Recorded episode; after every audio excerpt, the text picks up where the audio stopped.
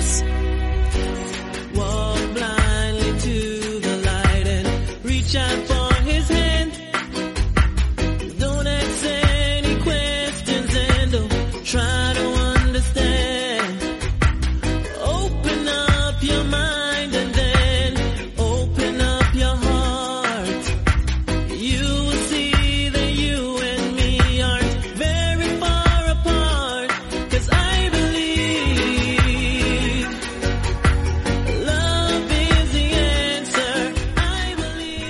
Muy buenas a todos, bienvenidos a una nueva edición de Meme Adictos complementaria al programa de ayer, al de la previa de la main card de UFC Long Island, que por cierto he visto que el horario es un poco especial, no sé si será verdad esto o el que ha puesto el horario se ha confundido, pero parece que la card preliminar empieza a las 5 de la tarde, hora, hora española, y la main card empieza a las 8 es interesante, desde luego, ¿no? Es poco menos que anormal que tengamos esos horarios para un show norteamericano.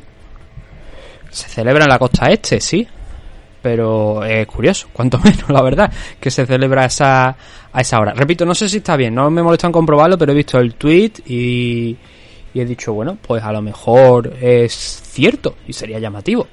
Em, entonces lo que tenemos para hoy es la car preliminar, esos seis combates que nos restan. Hay algunos muy interesantes desde mi punto de vista. Hay un Ricky Simon contra Jack Shore ahí que ese es... No es ni siquiera el main event, entre comillas, de la car preliminar, pero tranquilamente podría estar incluso hasta la main car. Entonces, no vamos a entretenernos hoy mucho con el tema de patrocinadores. Tampoco quiero que esto sea eh, un programa de la misma duración que el de ayer, para, para que os dé tiempo a, a escucharlo. Eh, entonces, eh, lo que sí vamos a hacer, estaba pensando una cosa que os comenté ayer, a lo mejor mucho todavía no lo habéis escuchado, ese programa, supongo que lo escucharéis antes de este. Eh, vamos a coger lo que es eh, la previa de la eh, del main event, ¿vale? La previa del main event, lo mismo, el mismo audio que os he puesto a vosotros, lo voy a cortar y como son creo que no me parece que no más de 15 minutos y lo que vamos a hacer a partir de ahora, eh, todos los sábados, entiéndase que haya eventos de UFC por las mañanas, vamos a poner ese trozo de la main card, eh, en este caso el main event, en abierto para que lo escuche todo el mundo, el mismo día del combate. Así que vosotros tendréis dos o tres días para escuchar. es el, o sea, el, programa completo se queda ba- bajo suscripción, es decir, todos los combates de la main card solamente los podréis escuchar vosotros, los, de la previa, pero el main event sí que lo vamos a poner en abierto, pues pa- por lo menos para que la gente pues tenga ahí también eh, algo, ¿no? Un poquito, aunque sea, de, de eso. Eh, a fin de cuentas es lo que hacemos también con el original del fin de semana. Analizamos en profundidad toda la car y luego el main event eh, lo hacemos también un poquito en, en la parte en la parte del essential, ¿no? Entonces vamos a, a distribuir eso un poquillo, pero solamente eso, ni car preliminar ni el resto de main car. Eh, patrocinadores muy rapidito, los caballeros de Oc, los conocéis de sobra, lo hemos dicho ayer, lo hemos mencionado a lo largo de esta semana ya dos o tres veces, así que no vamos a, a darle más que las gracias a vosotros primero los suscriptores de iVoox Premium y de iVoox Plus, pero también a los caballeros de Oc, de Oscar Panadero, Recordad que tienen eventos el 10 de septiembre en Arroyo de la Encomienda, en Valladolid. Y también las gracias a Nacho Serapio de DragonZ.es, la comunidad Dragons, el Netflix del aprendizaje de los deportes de contacto y de las artes marciales. 넌 나의 곁에서 머물러줘 너 yeah. 그 말들이 와설이 돼내 모습은 관역이 돼물 버리듯 틀려본 내 Entonces nos vamos a meter ya directamente con lo que es eh, la- el resto de la CAR, la CAR preliminar. Y en el primero de los combates tenemos el debut de Emily, de Emily Ducot aquí en, UFC. Es una luchadora que la hemos visto en Bellator como primera compañía importante. De hecho, estuvo bastante tiempo en, en Bellator en la categoría de 125 libras. Luego dio el salto a Invicta, donde llegó a ser campeona de la división Strikeway. No, no, perdón. Sí, ha sido, ha sido campeona de la división Strikeway, pero en, en un primer momento no. El primer combate lo perdió por el cinturón, pero luego el segundo sí que, que lo ganó y a partir de ahí pues tuvo una buena defensa. A, princi- a principio no. Fue en el entre abril y mayo creo que fue. Y en este combate realmente la han llamado, no en short notice, pero sí que es verdad que tampoco es que haya tenido un exceso de preparación Emily Ducot para esta pelea. Es contra Jessica Payne. El- la rival original de Jessica era Brianna Fortino. Pero bueno, yo creo que Emily Ducot sube un poquito más el nivel de, de esta pelea. Es en 115, también es importante, porque en Bellator ella estuvo peleando en, 200, en 125, en Invicta, como os he dicho, fue campeona de la división Strikeway y ese es el peso realmente óptimo para, para Emily Ducot. Ella tiene un 11-6 de récord ahora mismo. Dentro de esas 11 victorias tenemos 3 por KO, 4 por sumisión y 4 por decisión. Y las 6 derrotas que tiene han llegado 5 eh, por decisión y una por sumisión. Pero también os digo que la mayoría de derrotas que ha sufrido las ha sufrido en Velator.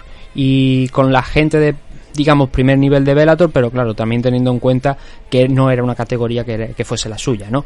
En el caso de Jessica Penn, más conocida obviamente, porque ya muchas peleas ya dentro de, UFC, tiene un 14-5 de récord, 14 victorias, de las 14 victorias son por sumisión, 4 por decisión y 2 por KO. De las 5 derrotas, 2 por KO, una por sumisión y otra por decisión.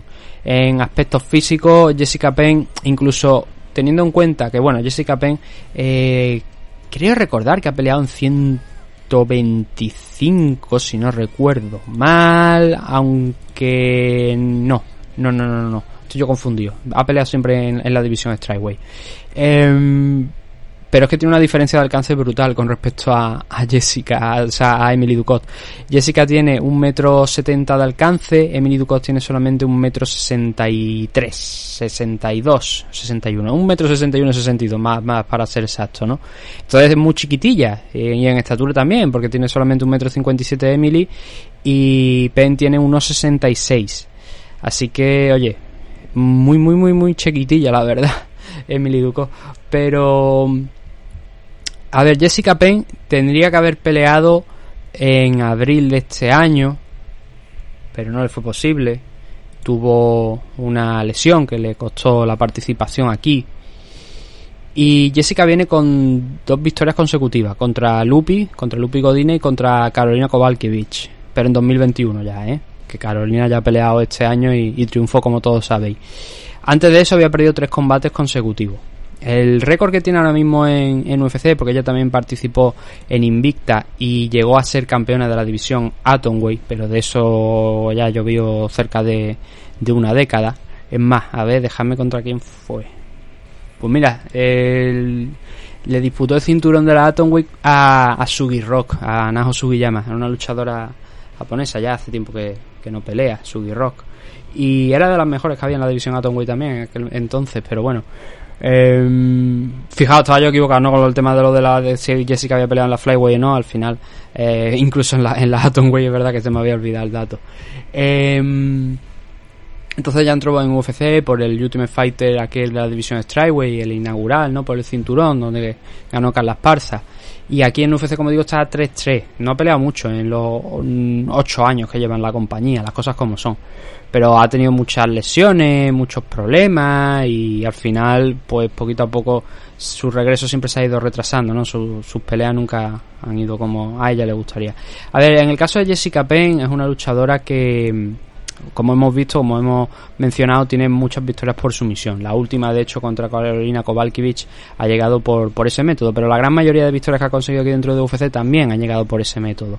Eh, así que la idea de aquí, de este enfrentamiento, es que opte por intentar pues derribar a, a Emily Ducot o por lo menos trabajar contra la pared de la jaula y a partir de ahí pues intentar progresar para derribar porque la, el striking no es lo suyo lo que sí que recuerdo en el caso de Emily Ducot es que ella mmm, es un poquito mejor striker pero no tiene la diferencia de alcance como hemos visto en este combate pero es un poquito mejor striker que que su rival. En Bellator recuerdo haberla visto contra Ilima Lane McFarlane. Eh, Ilima es una luchadora de, de suelo que te derriba y, y trabaja eh, buscando la sumisión en el suelo. Así que creo que es factible para Jessica el conseguir derribar, o por lo menos los acercamientos yo creo que los va a encontrar. Los takedown a lo mejor ya le cuesta un poquillo más, pero yo creo que es una pelea que puede controlar en la corta distancia, aprovechando la estatura y aprovechando el, el reach. Y aunque Ducot no es precisamente tampoco coja en el suelo, sí que es verdad que contra gente de nivel como Lima McFarlane, como os he comentado, ahí se le fue de madre. Ahí no, no consiguió la victoria. Y eh, los otros combates perdidos en Bellator, ahí ya la memoria no me da. Beta Arteaga sé que es una luchadora que incluso consiguió derribar y consiguió trabajar en el suelo con Ilima Lema Fallen, pero no recuerdo el combate aquel de Bellator. Y Kanako Murata es wrestler, que es la última derrota que ha tenido hasta ahora Emily Ducot.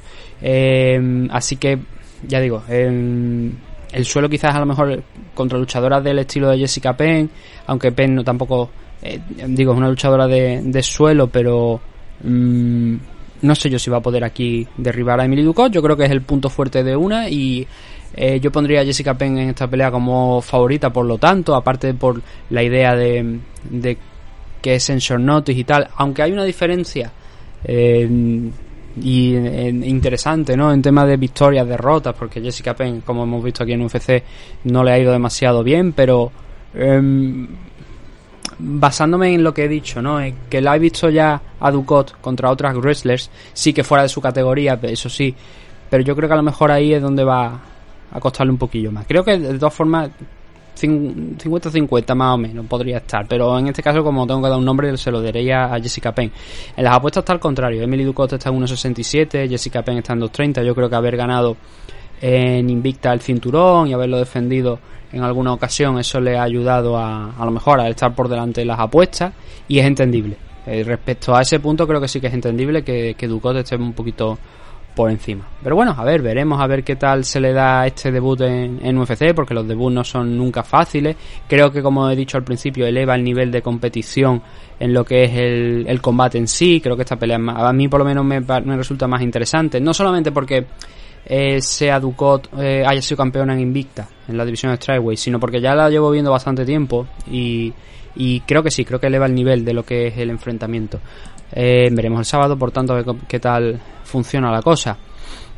El siguiente de los combates es el de Dwight Grant, que es en división, la división middleweight, Dwight Grant contra Dustin Stolfus. a ver, Dwight Grant eh, luchador que no le han ido demasiado bien las cosas aquí dentro de, de, UFC, pero que tiene pegada y eso es algo que va a tener que prestar ahí atención eh, Stolfus, que es un luchador al que se puede decir que realmente le hemos visto más o lo conocemos un poquito más por el, lo que puede hacer en el suelo, a pesar de que, por ejemplo, por daros un, datillo así a, a, grosso modo, ha perdido eh, sus tres enfrentamientos aquí dentro de UFC, los ha perdido y dos los ha perdido por sumisión. Pero os digo, dejadme que os explique.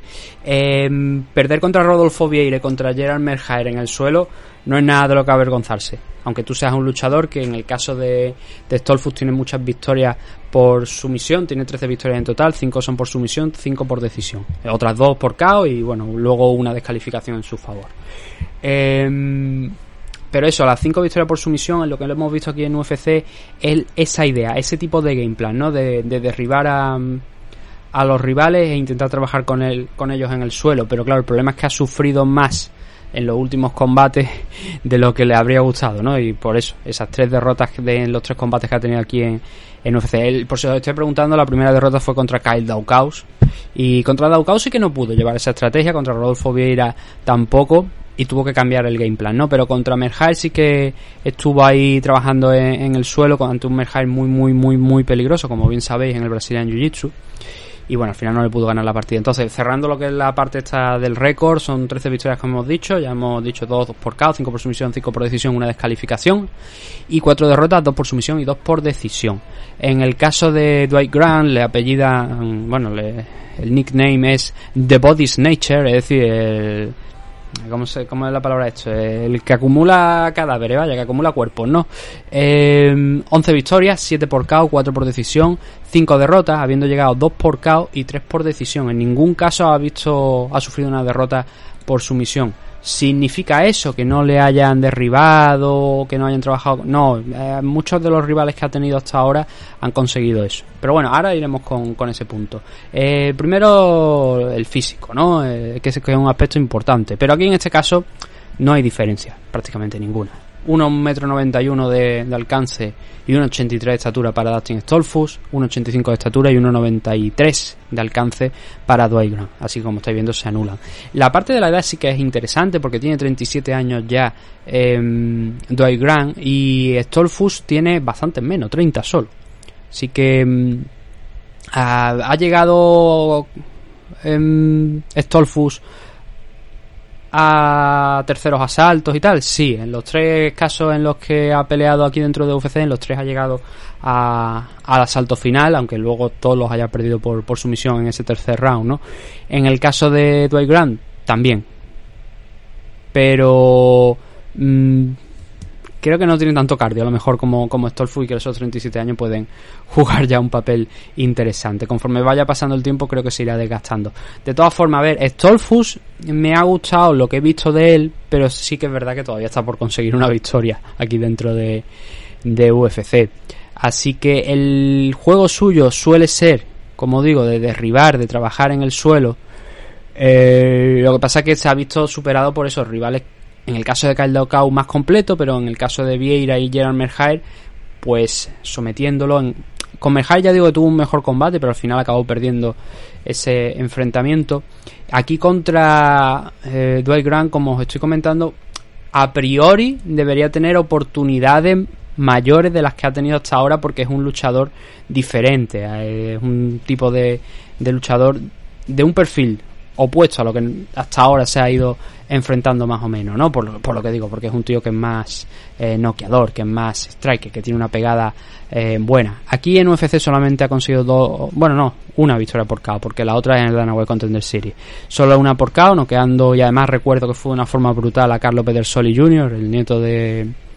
Ah, ¿cómo se llamaba? De Bud Spencer, ¿no? Eh, nieto o sobrino. Ahora tengo mi duda. Creo que era el nieto, me parece, de Bud Spencer. Eh, luego tiene otras dos victorias contra Alan Juban y Stefan Sekulic, pero la última victoria fue de 2021. Después ha sumado dos derrotas, Francisco Trinaldo y Sergei Kanzozko. Eh, Kanzozko noqueándole, pero estuvo a punto también Dwight Grant de, de noquearle a él. fue un combate bastante abierto.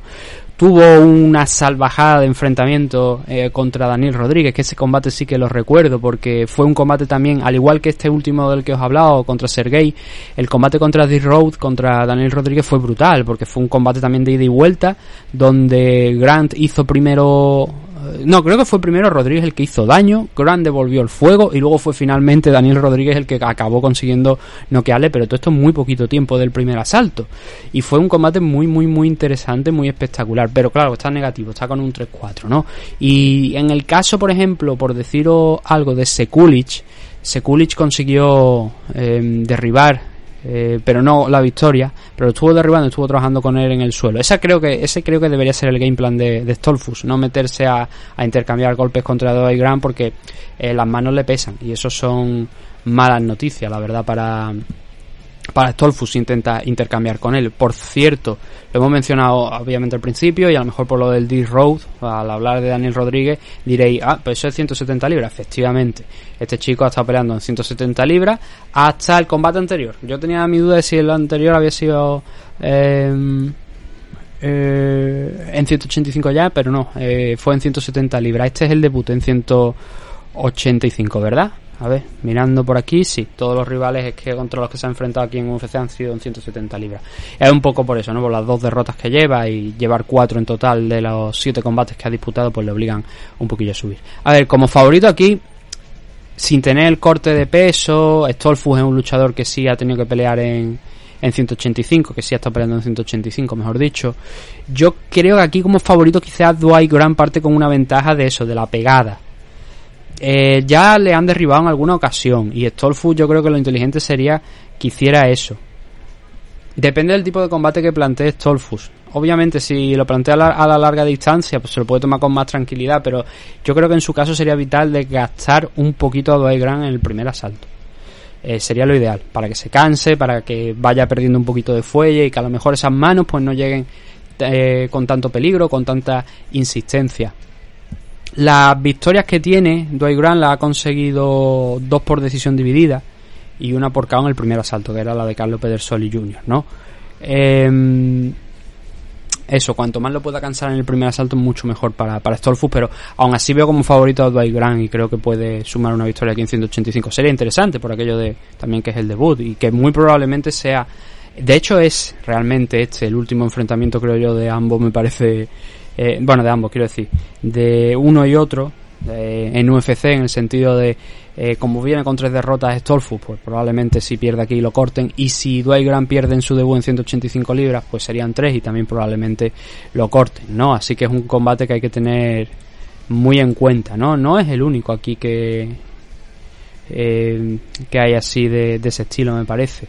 Porque, por ejemplo, creo que también Dustin Jacoby... No, Dustin Jacoby, fijaos, Dustin Jacoby es un luchador que la primera vez que estuvo en UFC no le fue bien, pero ahora sí que le va francamente bien. Lo que pasa que, os lo voy a decir también, no está muy al tanto de su carrera y eso que está, estoy viendo por aquí que en 2021 peleó hasta cuatro veces, pero no recuerdo ahora mismo realmente ninguno de los combates. Sé qué tipo de luchador es Dustin Jacoby, que es el siguiente combate, Dustin Jacoby contra Dan John. Aquí tenemos un combate donde a priori los dos van a intercambiar, esa es la, idea buena, pero no recuerdo de verdad ninguno de los últimos combates de, de Dustin Jacoby ahora, no me vienen a la, a la cabeza. Pero insisto, sé qué tipo de, de luchador es. Y a ver, la cuestión aquí está por parte de que Dan John es más completo. Déjame que acabo de cerrar aquí esto, vale.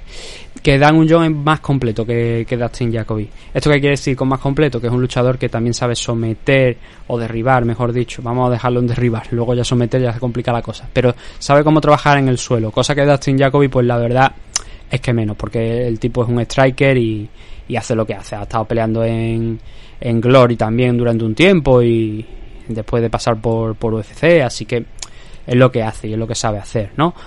Por eso, a ver, a priori así lanzando ya un nombre como favorito, obviamente yo en este caso creo que el coreano eh, tiene lo suficiente para derrotar a Dustin Jacoby. Si es inteligente, ahora si opta por hacer cosas un poco extrañas, pues se le puede ir la cosa. Pero bueno, le hemos visto aquí en UFC un poquillo de todo al coreano, son 15 victorias, 11 por KO. Es lo que os he dicho, no es un striker, pero también eh, tiene, le hemos visto aquí en, UFC el derribar a, algunos rivales y someter en su primer combate en, la compañía a, a Hadid Ibrahimov, lo sometió. Dos por sumisión, dos por decisión. Y luego tiene dos derrotas, una por sumisión, una por decisión y un empate. Así que Dustin Jacoby pues, puede dar buena cuenta de él si consigue noquearle, pero parece... Hombre, entra dentro de lo, de lo eh, posible una victoria por KO de, Dustin Jacoby, pero no por sumisión. a pesar de todo, dentro de las 17 victorias que tiene Dustin Jacoby hay una por sumisión, pero el resto son 10 por KO y 6 por decisión. Y de las 5 derrotas, una llega por KO, 2 por sumisión, 2 por decisión y luego también un empatito. Ambos tienen un empate.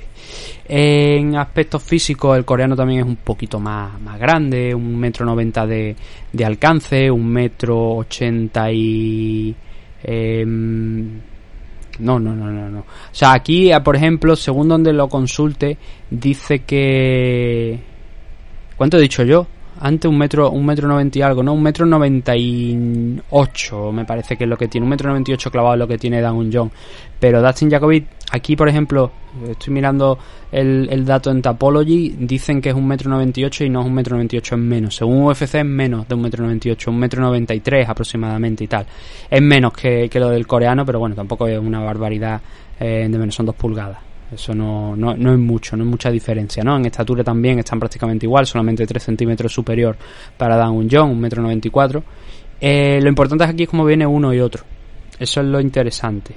Eh, los dos han estado triunfando, sobre todo, bueno, los, dos, los dos, pero quiero decir que Dustin Jacoby lo que os he dicho en un principio, hace unos cuantos años, cuando estuvo, ya cerca de una década, cuando estuvo en, UFC, no le fueron las cosas bien. Pero lo contrataron para un Dana White Contender Series hace un, par de añitos y bueno, le han ido las cosas francamente bien a, a Dustin Jacoby aquí dentro de, UFC en este segundo paso por la compañía. Más experiencia, tontería, ha pasado el tiempo, ha cogido más experiencia y, bueno, ya pues afortunadamente no comete tantos errores. Aún así, eh, todo victoria menos uno, que es un empate, eh, que fue contra John Cutelaba. Eh, le dio mucha guerra Cutelaba con el tema de los derribos, de los takedowns, todos sabemos cómo pelea Cutelaba, ¿no? Qué clase de luchador es. Combate, por cierto, este en división light heavyweight, 205 libras. Un luchador que se te pega a ti y que tiene una gran fuerza. Pero aún así, claro, lo derribó nueve, nueve veces, sí, pero ¿eso qué significa? Que mm, dentro de esos nueve takedowns digamos que Cutelaba pues se levantó, eh, digo, Jacoby se levantó bastantes veces. Y de hecho, ocho de esos nueve takedowns, estaba mirando ahora por aquí por delante, llegaron en el primer asalto. A partir de ahí pues se deshinchó un poquito Kutelava y Jacobi pues empezó a ajustar en la distancia, en el striking, sumar puntos y al final pues acabar en un empate provocado porque uno de los jueces dio eh, un, eh, eh, un 28-28 porque de lo contrario había sido- habría sido una decisión eh, dividida. Eh, entonces, en los otros rivales, eh, Justin Ledet, Maxim Grishin, ese sí que lo conocemos, Justin Ledet yo creo que también lo conocéis levemente, lo habéis escuchado seguramente el nombre en alguna ocasión, Darren Stewart, John Allen y Michal Olesieszuk, que esa pelea fue en marzo de este año, fue la última pelea que ha tenido. El coreano también se ha enfrentado contra nombres interesantes aquí dentro de su carrera en, en UFC. Él también tiene un empate, llegó contra San Albi, pero eh, aquel combate lo dije en varias ocasiones y es que estaba claro que John no se había mirado la película. Eh, todo el mundo sabe cómo pelea San Albi y aún así eh, Dan John estuvo a punto de caer en las trampas de, de San Albi, ¿no? Aún así él lo mandó al suelo con, un knockdown y tal. Eh, el coreano pega y pega muy duro.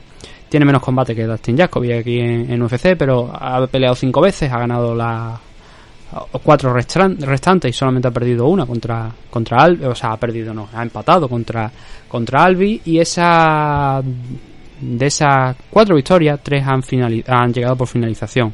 Una por sumisión, la que hablábamos antes de Hadi Ibrahimov. El resto, pues, noqueó a Mike Rodríguez en el primer asalto. Eh, noqueó también a Kennedy, a Kennedy que venimos de verlo pelear el pasado fin de semana. Ha aprendido Kennedy Nchukwu, ¿no? Como vimos en su último enfrentamiento contra Carl Robertson. Y la otra victoria fue contra Thick Boy. Y cuando hablo de Thick Boy, a lo mejor ya algunos sabéis de quién estoy hablando. Estoy hablando de William Knight, ¿no? Porque ese hombre le van a reventar los músculos y, y las piernas de, de lo apretado que está el hombre. Eh, fue curioso porque esa, ese combate es la clave, ¿no? Para quizás hacer un combate diferente a lo mejor a lo que pueda esperar Dustin Jacoby o a lo que estamos acostumbrados con el luchador coreano, ¿no? Eh, fue un combate donde Dan Jong optó por eh, takedowns, por controlar la pelea en el suelo, por no complicarse, ¿no? Vio que quizás ahí y la verdad es que eso es así. William Knight era un poquito más, a pesar de esa ese peso que tiene, ¿no? De ese tamaño que tiene, pues un poquito más torpe, más torpón en, en el suelo y el coreano optó por esa estrategia no habitual en su juego, pero creo que es una estrategia que nuevamente puede eh, utilizar aquí, ¿no? Dentro de este combate. Además, en el caso de Dan Un eh, tiene varias victorias por eh, KO eh, conseguido desde el codazo, o sea, metiendo codazo. No, eh, lo vimos en el último combate contra Kennedy en Chugu, pero también lo hemos visto en otros combates fuera, eso sí, ya de, de UFC. Y es un tipo de de amenaza que también puede afrontar Dustin Jacoby. El, yo me espero eso, me espero, me espero una pelea en, en la corta distancia por parte de Dan John para no complicarse la vida, pero que tiene además esos recursos adicionales para derrotar a Dustin Jacoby. Los dos llegan sin haber perdido ningún combate en UFC. En el caso de Dustin Jacoby, en este segundo paso, ¿no? En el primero sí que perdió las dos fechas que, que tuvo aquí dentro de la compañía, pero aún así yo creo que el coreano es lo que marca, ¿no? La diferencia, ese trabajo en el suelo es lo que debería marcar la diferencia aquí en esta pelea. Así que yo voy con él. Y en las apuestas, pues mira, no hay. Vaya, esto es una diferencia prácticamente, especialmente nula, ¿no? Eh, Dan Un Jong está en 1.83, Dustin Jacoby está en 2. Supongo que la racha de victorias de uno y otro, pues ayuda a que esto sea más, más, igualada, más igualada la cosa, ¿no? Más, está mucho más igualada que, que quizás si fuera otro tipo de situación, pero yo creo que hay algo que eh, es diferente entre uno y otro y es el trabajo en el suelo. Sí que es verdad que William Knight a lo mejor es un luchador, pues, como digo, un poquito más torpón en, en, esa, en ese campo, pero Jacoby no es diferente a, William Knight. Esto es dep depende de la eh, defensa de takedown, ¿no? Y si Ion Kutelava fue capaz de derribar a Dustin Jacoby, eh, yo creo que Dan John es capaz de hacerlo también. Así que por eso creo que el coreano pues debería ser favorito, pero no es un no es una no es un combate para apostar la verdad, porque está ahí tan igualado y tan cerrado que es que no se va a sacar dinero, vaya, apuestes por uno, apuestes por otro. Aunque bueno, eh, un 83 con Dan John podría ser razonable, pero bueno, ya de, simplemente os leo lo que son la cómo están las apuestas y ya. El siguiente que nos quedan tres, a ver si podemos meterle un poquillo de, de ritmo para no hacer eh, una hora entera de, de programa y si bueno, si llegamos a la hora pues tampoco pasa nada.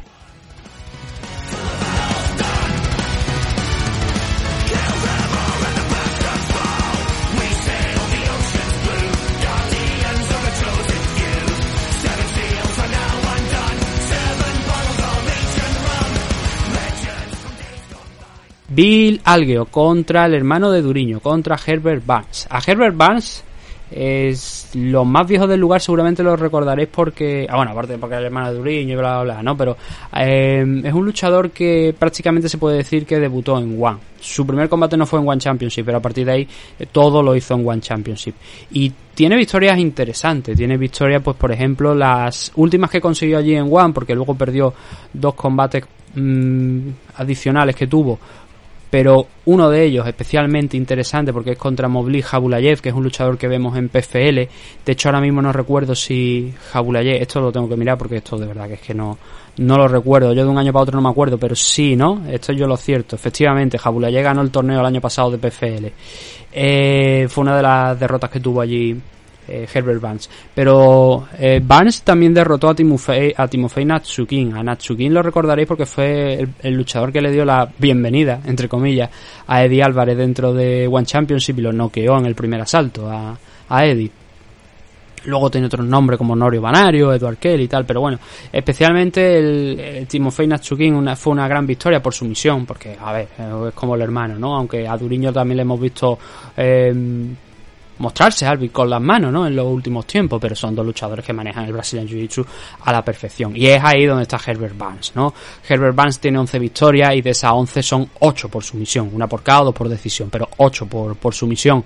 Tres derrotas, una por KO, dos por decisión. Obviamente os podéis imaginar que es un luchador que entrena en el Sanford con, con, con, con Barnes, ¿no? Es lógico, eh, con, con Duriño. Y mm, enfrente va a tener a Vilalgio con 15 victorias, 6 por sumisión, 6 por decisión y 3 por KO. 6 derrotas, 2 por sumisión, 4 por decisión. La marcha de uno y otro en UFC, hombre, ahora mismo es eh, diferente porque Duriño viene de perder, pero Vilalgio viene ganando, derrotando a Joe Anderson Brito. Pero bueno, ahora nos metemos con eso. A ver, lo primero, que es lo primero, que es el tema de, del alcance y tal. Bueno, tienen el mismo alcance, eso quiere decir que tienen los dos un metro ochenta y seis, un metro ochenta y cinco de alcance.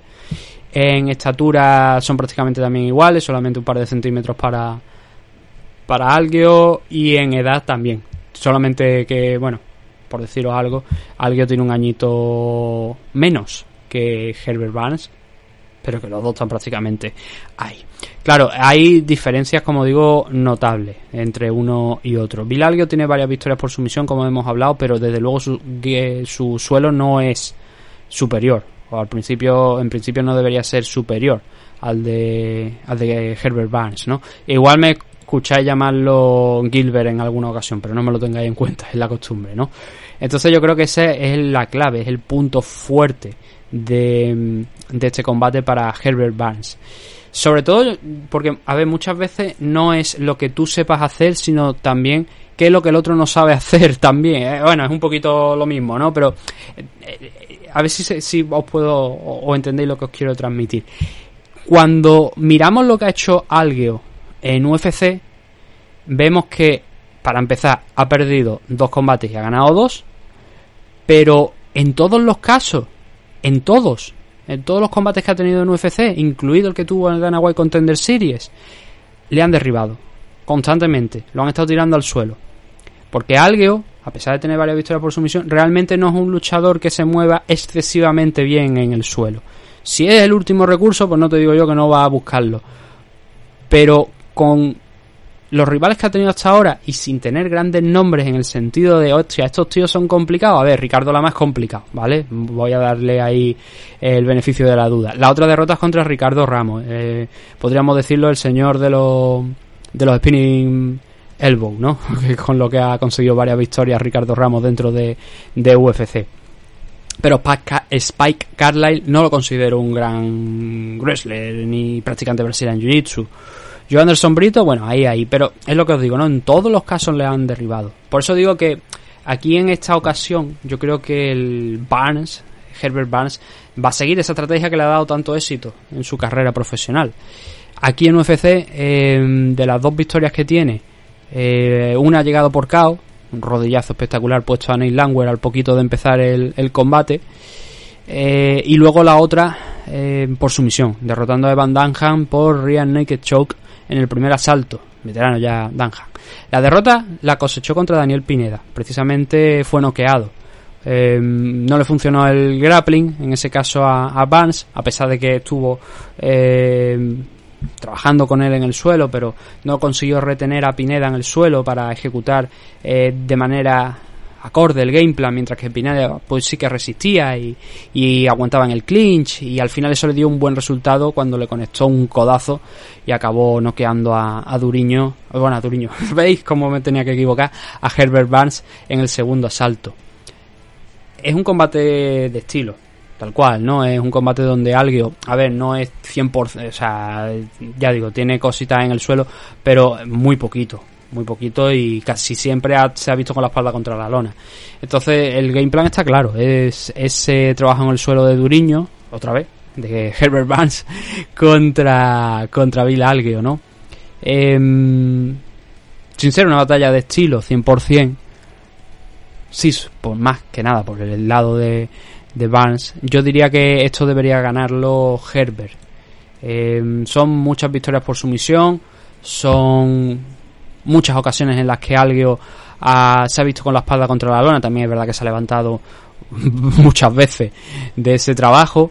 Eh, el antecedente quizás de esa derrota que ha tenido eh, Herbert Barnes contra Daniel Pineda debe servirle como faro, como guía a Bill Algio de qué debe hacer para derrotar a, a Barnes, que básicamente mantenerse de pie, para que nos vamos a engañar, y, explotar esa, ese, ese striking, ¿no? Pero como favorito aquí yo creo que Barnes va, va a hacerlo, va a conseguir la victoria.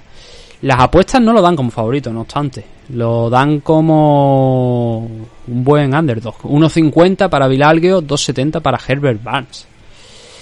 No sé, a ver, el tema de ser a lo mejor quizás un poquito más unidimensional Barnes que Vilalgio eh, hace que, que Algio pues lo pongan como favorito. También es verdad que viene de ganar a Joe Anderson Brito, como os he comentado, y, y Barnes viene de esa derrota contra Daniel Pineda, que no es un gran nombre pero tampoco veo yo eso una excusa suficiente. Quizá a lo mejor a poner a Vidalgueo por encima. Veremos, a ver, yo creo que mm, aquí sí que no puedo estar de acuerdo ni levemente con las apuestas. Yo creo que Barnes aquí parte como como favorito. Quizás no a lo mejor por un margen muy amplio, pero sí que creo que debería estar ahí como favorito y está en 2.70. Llama la atención. El siguiente es mi combate preferido de esta car preliminar porque van a enfrentarse Ricky Simon eh, o Simón, es que la verdad yo estoy acostumbrado a, pronunciarlo en, en inglés, en inglés sería Simon, pero escuché me parece en la última retransmisión que lo decían como si fuera en español, Simón, así que o Simon, así que lo vamos a pronunciar como, como lo pronunciaron durante la retransmisión. Eh, entonces Ricky Ricky debería estar rankeado, ¿verdad? A ver, sí, Ricky está rankeado en la decimotercera posición y Jack Shore está en la decimocuarta. A Shore le ha costado entrar dentro de los rankings de UFC. ¿eh? Son, han sido cinco combates, pero ya no son esos cinco combates. Porque dices tú, bueno, hay algunos a los que le ha costado más. Pero son cinco combates donde lo ha ganado todo, tanto en UFC como antes también. Entonces está invicto, está con un 16-0. La cuestión es esa, ¿no? ¿Por qué demonios le ha llevado tanto tiempo? Pero bueno, ahí está Jack Shore ahora mismo en la posición que creo que se merece. Y la pena es que uno de los dos tiene que perder. Porque creo que los dos tienen muchísimo talento y son dos luchadores, pues ciertamente incluso parecidos, sobre todo, ¿no? Porque Shore es un tipo con muchas victorias por sumisión, en- dentro de esas 16, 8, la mitad, el 50% es por sumisión, eh, 4 por KO, 4 por decisión. Y el tío es un grappler, el tío es un luchador de, de suelo, de derribar, de trabajarte ahí en el suelo, pero Simón también es un tío que le encanta el wrestling y que tiene una presión, pone una presión tremenda. Y lo han experimentado muchos de, sus rivales. Por eso digo que es un combate muy, muy interesante, que aporta los rankings de verdad, a a pesar de que estén en esas posiciones bajas, pero la lástima es esa, ¿no? Que se enfrentan porque se tienen que enfrentar. Y uno de los dos pues va a ver cortada esa, esa progresión. ¿Quién? Pues es difícil de pronosticar. Créeme que es muy difícil de pronosticar. Aunque en este caso. Bueno, ahora lo, ahora lo desvelo. Ahora os digo qué es lo que pienso yo que va a pasar aquí. Eh, hemos hablado de Jack Shore, ¿no? De eso, de cómo tiene 8 victorias por sumisión y luego 4 y 4 entre KO y decisión. En el caso de Ricky Simon son 19 victorias, 6 por KO, que creo que es la clave aquí para este combate, 3 por sumisión y 10 por decisión. tres derrotas, una por cada método, por cada, por sumisión y por decisión. Alcance, estatura, eh, Jack Shore es un pelín más largo, 1,80 de, de alcance y 1,73 de estatura por el metro 78 y el metro 68 de estatura para Ricky. En edad es un poquito más joven, bueno, tampoco mucho, ¿no? Pero es que claro, a mí ya que el que haya nacido dentro de 95 para arriba, pues como que es más es mucho más joven, ¿no? 27 añitos para Jack Shore. Eh, para Ricky Simon, pues eso, 5 añitos, ¿no? Más, más veterano ya. Eh, 29, no, 5 no, 3, 3, 29 añitos, ¿no? Jack Shore, campeón en su momento en Cage Warrior, de hecho, eh, hubo ahí un enfrentamiento verbal en su momento con Ilia Topuria. Algunos a lo mejor no conocéis esta historia, ¿no? Pero Jack Shore iba a enfrentarse contra Brian Bowland, creo que era, me parece el nombre, por el cinturón de la división Bantamweight. O, bueno, la idea era que Jack Shore estuviera en esa pelea por el cinturón Bantamweight. Lo que pasó es que Jack Shore causó baja y decidieron hacer un cinturón interino. Y no sé si conocéis esta historia, supongo que muchos de vosotros sí. Eh, Topuria fue contratado por Cage Warrior para esa pelea contra Brian Bowland. Topuria ganó esa pelea. La, bueno, y de hecho hice un breakdown en, el canal de YouTube, que es MMA Adictos TV, todo junto, MMA Adictos TV. Buscarlo por ahí, creo que hay una playlist que pone breakdown y me parece que ahí está lo de Ilia Topuria, por si queréis ver cómo consiguió la victoria frente a Brian Bowland. La cuestión es que Ilia se pasó de peso en la división Bantamweight. Entonces eso le imposibilitaba, ¿no? El ganar el cinturón en el caso de ganar la pelea. Y luego hubo ahí esa batalla verbal, ¿no? Entre Jack Shore y él, pero al final parece que no quisieron contar más con Ilia Topuria en, en Warrior. Y bueno, luego ya como sabéis, pues él se fue allí a competir a Brave, creo que fue, me parece, antes de dar el salto a, a UFC, ¿no? Eso, esa, esa historia, por si acaso la, la conocéis. Seguramente cada vez que hable de Jack Shore os la contaré por si hay nuevos oyentes que, que no sepan esa historia, pues para que la conozcan. Eh, os digo, es un combate súper difícil de, de pronosticar y es el más interesante para mí de la CAR preliminar y uno de los más interesantes eh, por completo de, de toda la CAR, ¿no? Eh, Simon es que es como un tanque. Bueno, de hecho es que a Jack Shore también le dicen tank, ¿no? Le dicen tanque también. Pero es que son dos luchadores prácticamente idénticos. Eh, arrollan, van cargando con, con su rival, intentando avasallarlo, derribándolo constantemente y, y es el trabajo de uno y otro. Pero la diferencia quizás aquí, que es la que yo veo, si, como dije ayer, si vamos poniendo en, en una balanza, ¿no? El trabajo de uno y otro tal y cual y que, eh, a ver, hemos visto una mejoría muy clara, muy muy clara, de Jack Shore contra Timur Valiev, en el striking quiero decir. Sorprendió de hecho, mandando a, Timur Valiev un par de veces a la lona sin conseguir noquearle por completo, pero de hecho ese combate creo que le costó a Valiev la, su, su presencia en UFC. Me parece que después de esa derrota, que creo que era la primera dentro de, de la compañía, lo cortaron automáticamente. Ese combate fue en, en el evento precisamente de UFC Londres, ya que estábamos hablando de Ilia Topuria, ¿no? Pues fue en el evento de, de Londres. Eh, una semanita nos queda, ¿no? Para otro evento allí en, en Londres y además un super evento, muy muy interesante también. Eh, pero vimos ahí esa mejoría, ¿no? Ese trabajo, tanto ahí como en el último combate contra Solinian, pero Solinian no es un rival complicado como Valiev, ¿no? No es tan, tan difícil, ¿no? Y hemos visto esa mejora en el striking de, Jack Shore. Eh, para competir con Ricky Simon, eh, bueno, quizás a lo mejor él no tenga a Jack Shore la misma pegada que Ricky, a pesar de eso que vimos en el, en el caso de, de Valiev. Y es que Ricky ha noqueado en su último combate a Rafael Asunsao, cao duro, pero también ha mm, noqueado a Mela Dalisvili, luchador de suelo, el- probablemente uno de los mejores grapplers de la, de la categoría Bantamweight. Eh, también mandó a la lona en dos ocasiones a Rani Yaya.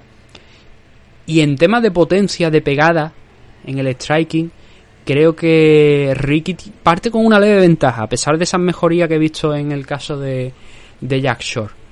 Em, pero fuera de eso, son luchadores, como digo, idénticos, porque los dos cargan, van hacia adelante, van intentando derribar.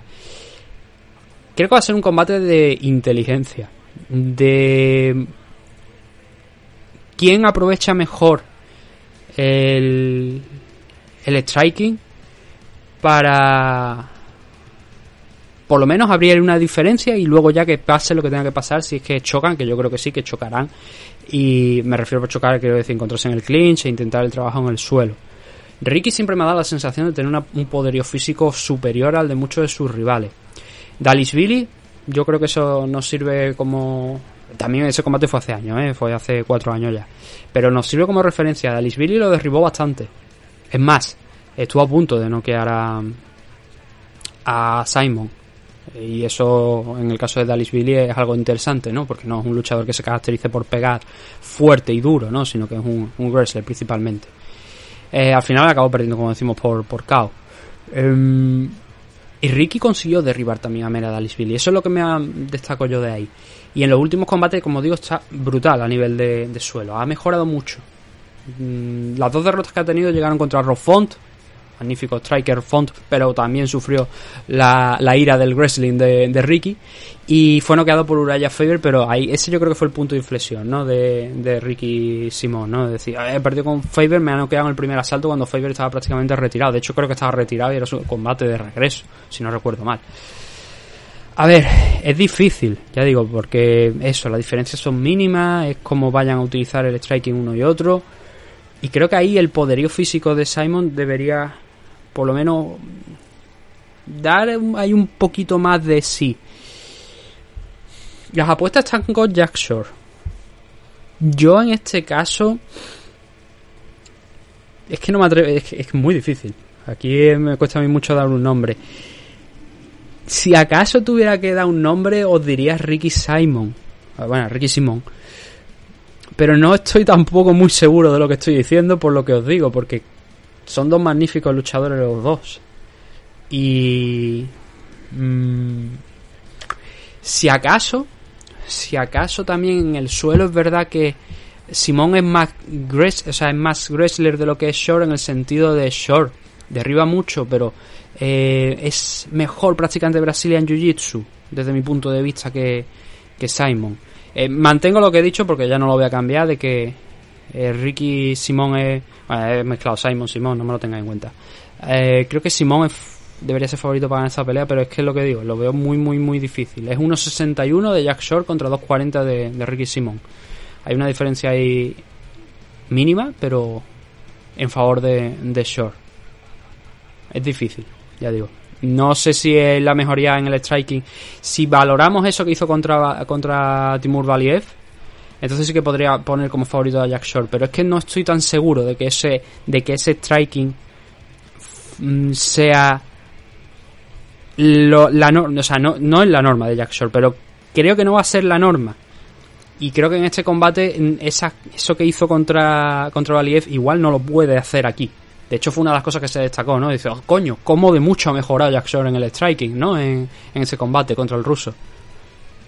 Pero bueno, repito, marcarlo bien este enfrentamiento porque es uno de, de las grandes peleas de la noche en esta card de, de UFC Long Island. Ese Ricky Simón contra Jack Shore. Y ya, por fin, el último de los combatitos aquí. Nos vamos a ir cerca de la hora al final. Punagele Soriano, que viene con un 8-2 de récord. Es una pena lo de Punagele Soriano porque iba francamente bien dentro de la compañía, pero bueno, luego ellos se han encontrado los combates grandes y digamos que se ha deshinchado un poquillo, ¿no? Aún así, se va a enfrentar contra Dalcha Lungiambula, un luchador pues que es más o menos del mismo corte también que, que Punagele Soriano. Esto quiere decir que son dos luchadores pues striker, aunque Lungiambula mezcla lo que es el wrestling también, porque sabe eh, judo me parece que era, creo que también sabía o algún deporte más del tema de, de esto de, de wrestling, grappling. Eh, lo que pasa es que no sé exactamente qué lo que era, eso no lo recuerdo ya. Y quizás esa sea una diferencia entre, entre uno y otro, pero en general eh, los tíos tienen una pegada una pegada buena. Punagele Soriano tiene un 8-2 de récord, las dos derrotas, las dos últimas han llegado por decisión. Eh, dentro de las 8 victorias son 5 por KO, 2 por sumisión, 1 por decisión. Y Dun Lung Yambula tiene 11 victorias por KO, o sea, 11 victorias, 5 por KO, 1 por sumisión y 5 por decisión. 4 derrotas, 1 por KO, 2 por sumisión y 1 por decisión. Es un luchador con unos brazos más largos, el, luchador del Congo. 1,93 de, de alcance, 1,73 de estatura. Mientras que Punagele Soriano es poquito más alto, un 80, pero tiene menos alcance, un 83, ¿no? Así que esa ventaja de striking eh, favorece aquí a... O sea, de striking de alcance, favorece a, a Lungiambula y debe ser una cosa a tener en cuenta. Es más mayor, eso sí, 34 años Lungiambula, eh, solamente 29 para Punagel Soriano. Mm, si os parece, vamos primero por Soriano, porque además es muy fácil, ¿no? El hablar de él. Él ha tenido aquí cuatro combates en UFC. Eh, está claro que el tipo es un striker y que es donde mejor se desenvuelve. En- empezó con dos victorias por KO en el primer asalto contra Oscar Pichota y Dusko Todorovic, luchador que también eh, sabe lo que es el, el golpear duro, pero también mezcla parte de, de lo que es el wrestling, lo hemos visto en alguna ocasión, pero especialmente con, con, el, con la pegada, con el striking, arriba en standing. Y luego vinieron los rivales. eh, A ver, el último Nick Maximov, ya hemos visto que en su última pelea, porque tampoco es tan importante Maximov, ¿no? Pero Maximov está claro que, bueno, al ser uno de los luchadores que entrena con los hermanos Díaz, protegido de ellos, pues os podéis imaginar qué tipo de luchador es, si no lo conocéis. Maximov es un tío que se maneja muy bien en el suelo, ¿no? Y fue lo que le más le costó a, a Soriano, que acabó eh, cediendo una decisión dividida por el trabajo en el suelo de, de. Más que nada por eso, el trabajo en el suelo y el control, porque tampoco es que Maximov hiciera una cosa bárbara ahí en el suelo como para conseguir la victoria, pero bueno, si tienes la posición superior, te vas moviendo y el rival no consigue salir de esas posiciones, eh, pues al final acaba cediendo, ¿no? 11 takedown consiguió Maximov en, en ese combate. Le dio guerra, por eso es lo que he dicho, ¿no? Le dio guerra a Soriano, pero no suficiente para acabar perdiendo, o sea, acabar ganando la pelea. Y luego la otra derrota llegó contra Brendan Allen. Contra pronóstico, y esto es lo que a mí me llamó la atención de ese combate, Allen es eh, un luchador que es especialmente fuerte en el suelo y que cuando se ha tenido que enfrentar contra strikers no lo ha hecho mal. Pero digamos que tampoco es el punto fuerte suyo. Cuando ve que las cosas empiezan a torcerse lo más mínimo y que no puede competir con su rival en standing, ya busca el suelo. Pero aquí lo hizo contra Punagel Soriano. Aquí fue donde me sorprendió, porque lo hizo de manera pues muy buena, muy inteligente. Un par de asaltos ahí igualadillos, sí, pero en el segundo fue especialmente bueno el striking de Brendan Allen. Y a mí me sorprendió muchísimo ese trabajo en standing de, de Allen, porque no lo no consideraba que pudiese igualar a Soriano, aunque Brendan Allen es un tío con con un alcance también, creo que me parece que es superior o sí, es superior al de al de Punagel Soriano, pero aún así fue sorprendente ver a Brendan Allen competir en la misma en la distancia en el striking con, con Punagele, ¿no? Faltarle el respeto, por así decirlo, ¿no? Así que esos son los combates que ha tenido eh, Soriano aquí dentro de, de UFC. Dos victorias por KO en el primer asalto y luego esas dos derrotas, ambas por decisión, eso sí. La de Brendan Allen por decisión unánime, la de Maximov por una decisión dividida. Eh, Lungiambula, pues él también tiene dos victorias, pero tiene una derrotilla más. Tiene una derrota más y viene con dos derrotas consecutivas frente a Marc-André Barriol y Cody Brandage, al que también vimos pelear hace poquito. El combate contra Cody Brandage le estaba yendo bien. Estaba consiguiendo eh, sumar puntos en, en striking y le, iban bien las cosas. Hasta que decidió que dice, bueno, vamos a probar con los derribos, vamos a probar con los takedowns, ¿no? Y ahí fue donde consiguió derribar a, a Brandage, pero Brandage le cogió una guillotina. Y entonces ya, pues buenas noches señora. Desde abajo, pum, guillotina y, a dormir. Eh, pero no lo estaba haciendo nada mal.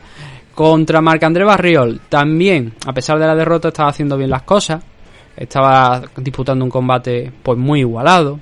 También mezclando el wrestling con, con, con el striking. Pero a partir de fuera ya del primer asalto, esa eh, estrategia de, de wrestling ya prácticamente desapareció y se metió en la guerra del striking, donde Barriol pues salió levemente beneficiado de esa, de esa guerra. La victoria que tuvo contra Marcus Pérez fue por una decisión unánime. La otra victoria fue contra Dequan Townsend, noqueando a Dequan Townsend, mezclando también nuevamente wrestling con, con striking. Eh, Dequan Townsend, un luchador bastante decepcionante. Y la derrota que tuvo contra Ankalaev, pues Ankalaev le pasó prácticamente por encima. No le dio opciones a, a Lungiambula. Y a pesar de que la derrota fue en el tercer asalto, Ankalaev, eh, ya digo, eh, muy muy superior a, a Lungiambula. Lo noqueó con una high kick, con una patada a la cabeza. Entonces, aquí no podemos descartar el suelo de Punagele Soriano, pero desde luego no lo podemos poner como fortaleza. Y creo que sí se lo podemos añadir a, a Lungiambula. Pero, visto que Lungiambula en los combates en los que ha estado trabajando en el suelo también ha acabado siendo o bien, que, o bien perdiendo la decisión o bien sometido, eh, creo que es un combate mm, también difícil de pronosticar, pero porque el nivel creo que está un pelín parejo, ¿no? A ver, depende. Yo creo que aquí la pelota está en el tejado de Lungiambula. Como pase favorito, realmente no. Realmente creo yo que Soriano es favorito. Pero también es verdad que, como digo, eso. Depende de Lungiambula, ¿no? Lo hemos visto bien en el wrestling. A Soriano lo hemos visto sufrir contra Maximov, aunque planteó ahí bastante guerra. Un combate que realmente se va a decidir en, en, eso, ¿no? Yo creo que en la parte del striking es donde ahí debe abrir Soriano diferencia. Y Lungiambule pues a lo mejor tiene esa carta debajo de la, de la manga, ¿no? Para intentar eh, derribarle. Pero yo voy con Soriano aquí. Mm, creo que es favorito para ganar esta pelea, a ver las apuestas. Bueno, esto, esta diferencia yo creo que no es real, la verdad. Los dos vienen con dos derrotas, a pesar de que Lungiambula ha perdido una vez más, pero 1.44 para Soriano, 2.90 para Lungiambula, me parece la verdad demasiado. El 2.90 para Lungiambula. Creo que no lo ha hecho tan mal en los últimos combates, a pesar de las derrotas. Y creo que va a ser un combate. A ver, esto es cosa de dos, ¿no? Pero creo que va a ser un combate más complicado de lo que en principio creo que indican las apuestas. Pero bueno, sí que es verdad que veo a Soriano con esa pegada tan buena que tiene como, como favorito para ganar. Pero ya vimos lo que pasó contra Brendan Allen. Y aquí, en este caso, Lungiambule también tiene esa diferencia de alcance en su favor. Pero son luchadores diferentes.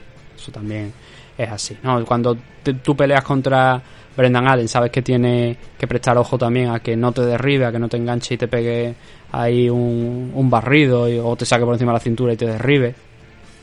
Contra Lungiambula tienes que tener un ojo, pero mm, no es tan peligroso en el suelo. Esa es la cosa, ¿no? Así que bueno, veremos este sábado a ver qué, qué tal funciona la cosa y bueno, por lo demás nosotros lo vamos a dejar aquí, ya, con este repasito a las seis primeras peleas de la car preliminar. Y bueno, volveremos mañana quizá a lo mejor es difícil, pero mm, lo siguiente sería el programa de preguntas y comentarios, ¿vale? Eh, que teníamos cosas ahí bastante ya atrasadas y vamos a sacarlo. Lo mismo tenemos otra hora de grabación, pero ese es en abierto ya. Ese es para, para todo el mundo, porque si no, no tendría sentido hacerlo.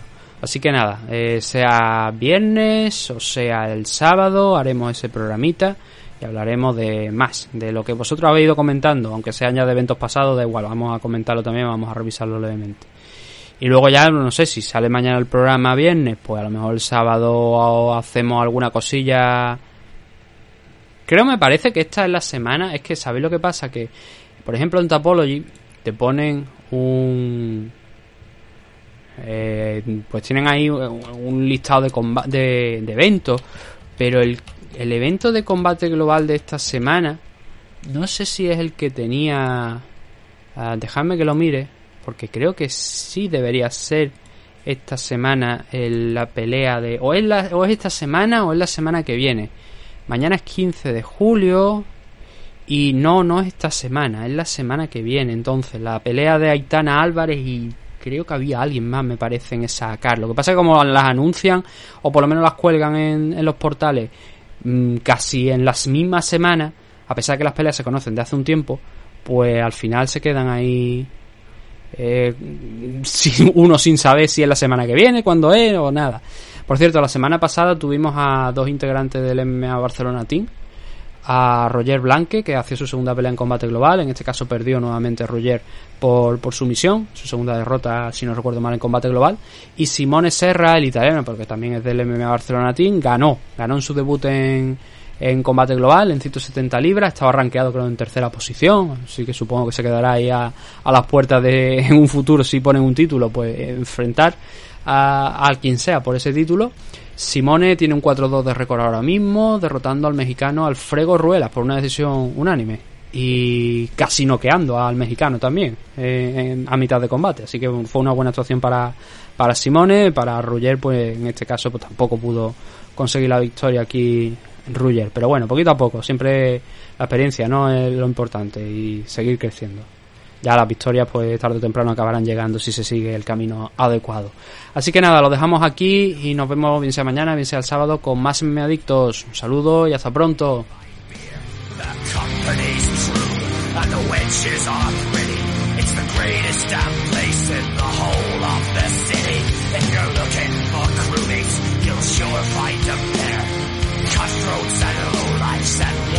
unless you're dead.